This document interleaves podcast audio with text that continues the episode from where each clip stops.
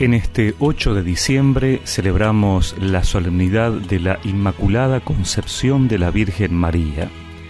Por eso en el Evangelio escuchamos que en el sexto mes el ángel Gabriel fue enviado por Dios a una ciudad de Galilea llamada Nazaret, a una virgen que estaba comprometida con un hombre perteneciente a la familia de David llamado José.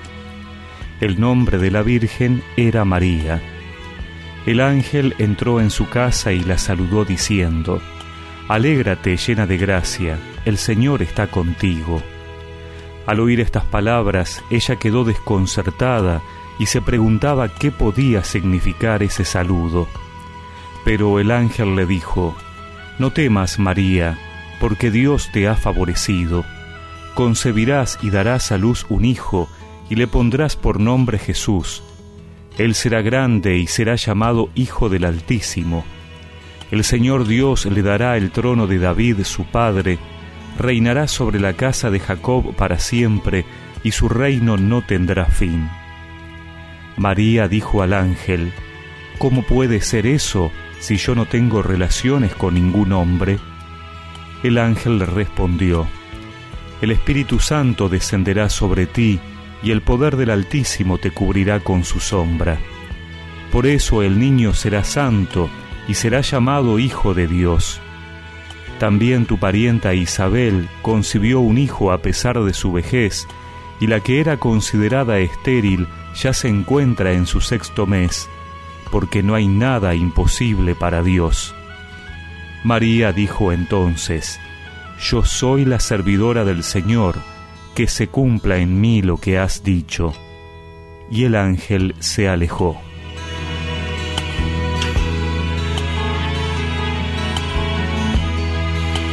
El Papa Francisco decía que en esta fiesta nuestra mirada es atraída por la belleza de la Madre de Jesús, nuestra Madre.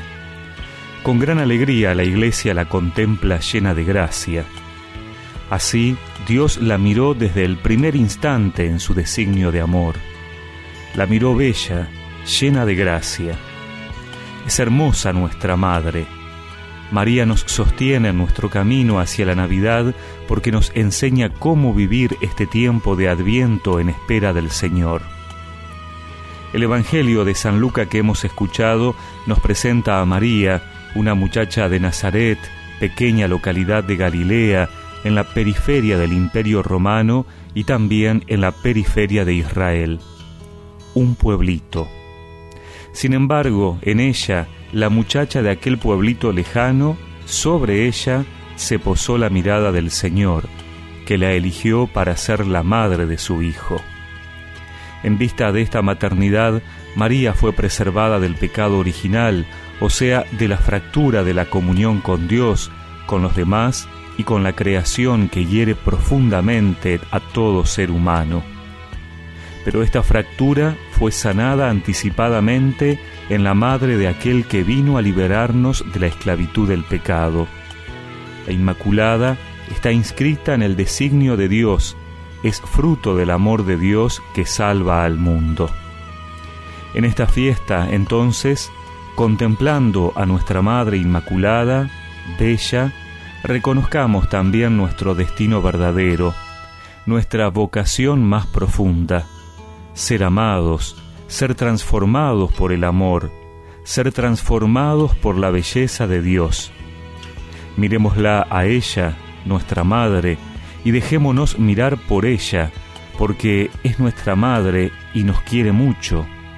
Dejémonos mirar por ella para aprender a ser más humildes y también más valientes en el seguimiento de la palabra de Dios para acoger el tierno abrazo de su Hijo Jesús, un abrazo que nos da vida, esperanza y paz.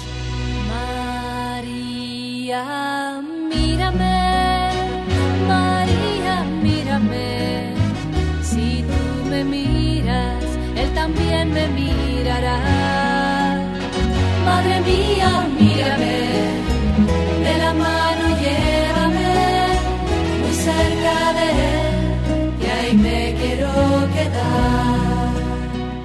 Y en esta fiesta de la Virgen recemos juntos un Ave María. Dios te salve María, llena eres de gracia, el Señor es contigo, bendita tú eres entre todas las mujeres, y bendito es el fruto de tu vientre Jesús. Santa María, Madre de Dios, ruega por nosotros pecadores, ahora y en la hora de nuestra muerte. Amén. Y que la bendición de Dios Todopoderoso, del Padre, del Hijo y del Espíritu Santo los acompañe siempre. Mírame, si tú me miras, Él también me mirará. Madre mía, mírame, de la mano llévame muy cerca de Él, que ahí me quiero quedar.